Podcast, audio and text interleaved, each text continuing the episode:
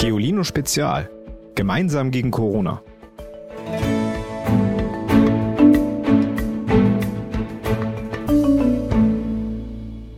Hallo ihr Lieben, ich bin's wieder, eure Ivy. Zum Schlafen hängen sie kopfüber. Sie sind schwarz und sie können fliegen.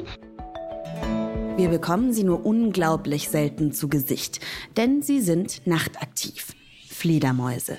Einige Menschen gruseln sich vor ihnen, denn die Tiere haben nicht den besten Ruf. Viele denken dabei sofort an blutsaugende Vampire. Doch die meisten Fledermausarten ernähren sich gar nicht von Blut, sondern von Insekten und Früchten. Und jetzt kratzt auch noch etwas anderes am Ruf der kleinen süßen Fledermaus. Forscher vermuten, dass das neuartige Coronavirus ursprünglich Fledermäuse befallen hat. Warum, wieso, weshalb? Darüber sprechen wir heute. Aber ihr vermutet es schon, erst gibt's die Nachricht des Tages.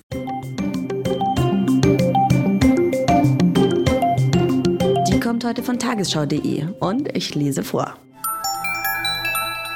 Italien nach der Corona-Krise. Explosion an Lebensfreude. Ausgangssperren in Corona-Zeiten schlagen immer mehr Menschen aufs Gemüt. Wenn die Krise aber erst überstanden ist, sagen italienische Experten voraus, wird es eine wahre Explosion an Lebensfreude geben.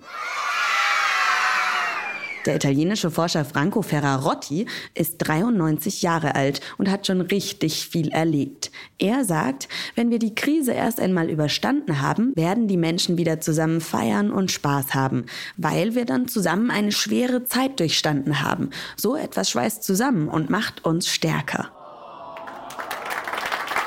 Wenn das mal nicht eine schöne Nachricht ist. Wusstet ihr, dass rund ein Viertel aller Säugetiere Fledermäuse oder Flughunde sind? Weltweit gibt es über 950 verschiedene Arten, zum Beispiel auch die Hufeisennasen. Über die sprechen wir heute.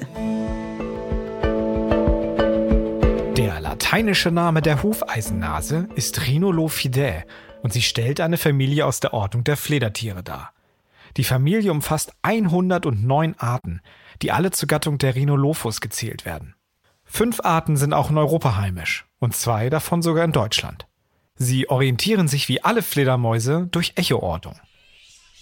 Fledermäuse stoßen ständig extrem hohe Schreie aus, die wir Menschen gar nicht hören können. Hindernisse oder Beutetiere werfen die Schreie zurück wie ein Spiegel das Licht. So entsteht ein Echo, das Fledermäuse mit ihren beweglichen Ohren einfangen können. Ihr Gehirn setzt die Schallsignale zu einem genauen Bild der Umgebung zusammen, auf dem Fledermäuse selbst die winzigsten Beutetiere erkennen können. Das Besondere an der Hufeisennase, sie gibt ihre Rufe nicht wie andere Fledermäuse über das Maul, sondern über ihre hufeisenförmige Nase ab. Die große Hufeisennase verdankt ihren Namen ihrem auffälligen hufeisenförmigen Hautlappen um die Nase. Im Sommer haust sie am liebsten in Dachböden, Türmen und Höhlen. Und Hufeisennasen gelten als wahrscheinlicher Ursprung des neuen Coronavirus. Warum das so ist und warum wir trotzdem keine Angst vor den kleinen Fledertieren haben sollten, hat mir Sebastian Kolberg erzählt. Er ist Wildtierökologe. Das heißt, er beschäftigt sich mit Tieren in ihrem Lebensraum. Außerdem setzt er sich bei der Naturschutzorganisation NABU für Artenschutz ein und liebt Fledermäuse. Herr Kolberg, es gibt also fünf Hufeisennasenarten in Europa und zwei davon in Deutschland. Wo leben die denn? Beide Arten in Deutschland sind vom Aussterben bedroht. Das heißt, sie kommt eher selten vor. Bei der kleinen Hufeisennase, die hat so ihre, ihr Hauptverbreitungsgebiet in Thüringen. Äh, es gibt ein paar Vorkommen so in Südbayern und in Sachsen auch noch. Die große Hufeisennase hat tatsächlich ihr einziges bekanntes Quartier in der Oberpfalz in Bayern. Grund für eben diesen, ich sag mal, für den schlechten Zustand der Fledermausbestände ist, na, kann man einmal raten, ist der Mensch eben durch sein Handeln. Ja, genau. Also es gibt nicht mehr viele von denen, deswegen sind sie halt nochmal zusätzlich eine Besonderheit und eben besonders schützenswert. Sie setzen sich ja auch ganz doll für Artenschutz ein. Was kann man denn machen, um die Hufeisennasen zu schützen? Hufeisennasen brauchen eine sehr strukturreiche Landschaft. Da müssen auch viele ähm, strukturreiche und alte Baumbestände dabei sein, vorrangig halt auch Laubwälder, ähm, Streuobstwiesen, solche Sachen, natürliche Flussauen. Und nach und nach haben wir in Deutschland das Problem, dass halt unsere Landschaften immer weiter strukturärmer gemacht werden. Das heißt, alles wird irgendwie monotoner, es gibt, gibt weniger ähm, Hecken, weniger Sträucher, es gibt viel landwirtschaftliche monotone Flächen. Dort wird zusätzlich halt auch viel gespritzt, also Pestizide wird, werden häufig eingesetzt. Ähm, unsere Wälder sind auch nicht mehr in einem so naturnahen Zustand. Das heißt also, wir haben relativ junge Wälder, ähm, alte Baumbäume sind nur noch vereinzelt anzutreffen. Ähm, und bei der Hufeisennase ist es eben auch so, dass sie stark an Siedlungen bzw. Gebäude gebunden ist. Die Hufeisennasen leben nämlich ganz oft auf unseren Dachböden. Vor allem, wenn sie Nachwuchs bekommen, suchen die Hufeisennasen einen Dachstuhl. Doch den Fledermäusen werden durch eigentlich gut gemeinte Umbauarbeiten, wenn zum Beispiel alle Lücken im Dach dicht gemacht werden, diese Räume genommen. Das heißt also, hier müsste man tatsächlich ein bisschen vermehrt darauf achten, ob tatsächlich bei einer Haussanierung zum Beispiel ähm, Fledermäuse vorkommen. Zusätzlich muss man sagen, dass natürlich eine naturnähere oder ökologischere Landwirtschaft auch sehr wünschenswert wäre, ähm, weil das natürlich in der Fläche eines der Hauptprobleme ist. Die Folgen davon sind eben durch den massiven Einsatz von Medikamenten bei Vieh oder durch den Pestizideinsatz, dass halt auch die Insekten zurückgehen, also die Hauptnahrung der Fledermäuse, beziehungsweise die einzige Nahrung der Fledermäuse. Und warum sind die Fledermäuse im Allgemeinen schützenswert? Wie sind sie für unsere Umwelt wichtig? Nun, Fledermäuse sind zum einen eine große Indikatorart. Das heißt also, dort, wo Fledermäuse leben und gut leben, kann man auch davon ausgehen, dass, das, dass die Lebensräume noch relativ in Ordnung sind. Ähm, Fledermäuse per se sind auch, man spricht dann so, sozusagen von nützlichen Tieren. Ich sehe das immer so ein bisschen zwiegespalten. Nichtsdestotrotz fressen Fledermäuse eben Insekten. Ähm, bezogen zum Beispiel auf die Landwirtschaft sind sie da natürlich ähm, oder können sie da natürlich eine große, einen großen positiven Effekt erwirken, indem sie halt ähm, sowas wie ähm, Schädlingsinsekten fressen. Ja. Jetzt gilt die Hufeisennase ja mit großer Wahrscheinlichkeit als Virusüberträger. Mhm. Warum sind denn Fledertiere generell oft Virusüberträger? Das ist ja jetzt nicht nur beim Coronavirus so. Also zum einen, es, es wurden tatsächlich Corona-ähnliche Viren auch bei Hufeisennasen, Fledermäusen festgestellt. Bei unseren heimischen ist es nicht der Fall, also wurde bis jetzt noch nichts festgestellt. Der zweite Punkt ist, dass ein direkt, eine direkte Übertragung dieses Virus von der Fledermaus auf den Menschen auch nicht festgestellt wurde. Schon in der Vergangenheit waren Fledermäuse Virusträger, aber eine direkte Übertragung auf den Menschen gab es nachweislich noch nicht. Das heißt, man vermutet, dass die Fledermaus das Virus an ein anderes Tier weitergegeben hat und dass dann dieses Tier den ersten Menschen angesteckt hat. Das Coronavirus selbst macht ihnen nichts aus, weil sich das Immunsystem der Fledermaus daran gewöhnt hat. Wir müssen jetzt aber keine Angst vor Fledermäusen haben, oder? Nein, überhaupt nicht. Also in Deutschland ist es so, unsere heimischen Fledermausarten, dort wurde der Coronavirus in dem Falle nicht festgestellt. Aber auch Fledermäuse per se sind keine aggressiven Tiere. Die meisten Leute bekommen die Tiere ja auch nicht mit. Wenn man nicht genau sozusagen in den ähm, äh, Dämmerungshimmel schaut, dann sieht man eigentlich auch keine. Sie sind geräuschlos, fliegen nicht in die Haare, fressen ausschließlich Insekten in Europa. Weltweit ist das, sieht das ein bisschen anders aus. Aber in der Regel sind Fledermäuse absolut ungefährlich.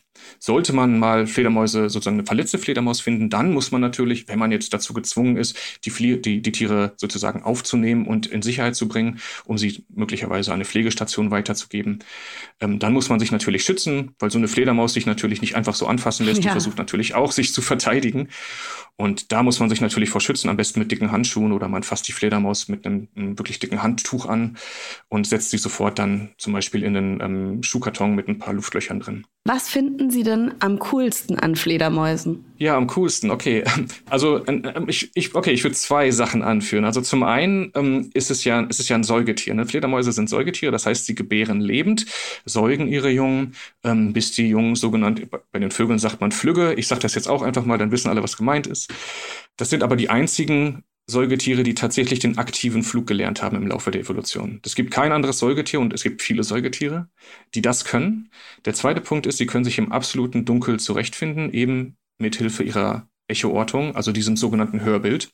Und dazu möchte, da möchte ich dann gleich nochmal ähm, mit einem Vorurteil ausräumen. Fledermäuse sind nicht blind, sie können durchaus sehen. Da sie aber nachts im Dunkeln aktiv sind, ist natürlich die Sicht beziehungsweise das optische Sehen äh, keine große Hilfe, wie man sich vorstellen kann. Also haben sie das Hörbild entwickelt. Ultraschallrufe aus, aussenden, die kommen dann, werden dann reflektiert von Gegenständen und die Fledermäuse basteln sich damit ein sehr, sehr, sehr, sehr gutes Bild im Kopf zusammen.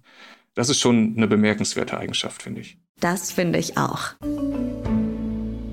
Was wisst ihr eigentlich über Fledermäuse? Also Fledermäuse haben große und empfindliche Flügel. Mich faszinieren die seltsamen Ohren der Fledermaus, weil sie so eine interessante, wenn nicht sogar lustige Form besitzen. Fledermäuse essen gerne Mücken, Nachtfalter und kleine Regenwürmer. Wir haben schon mal Fledermäuse gesehen und zwar bei uns im Hof, wenn es dunkel ist.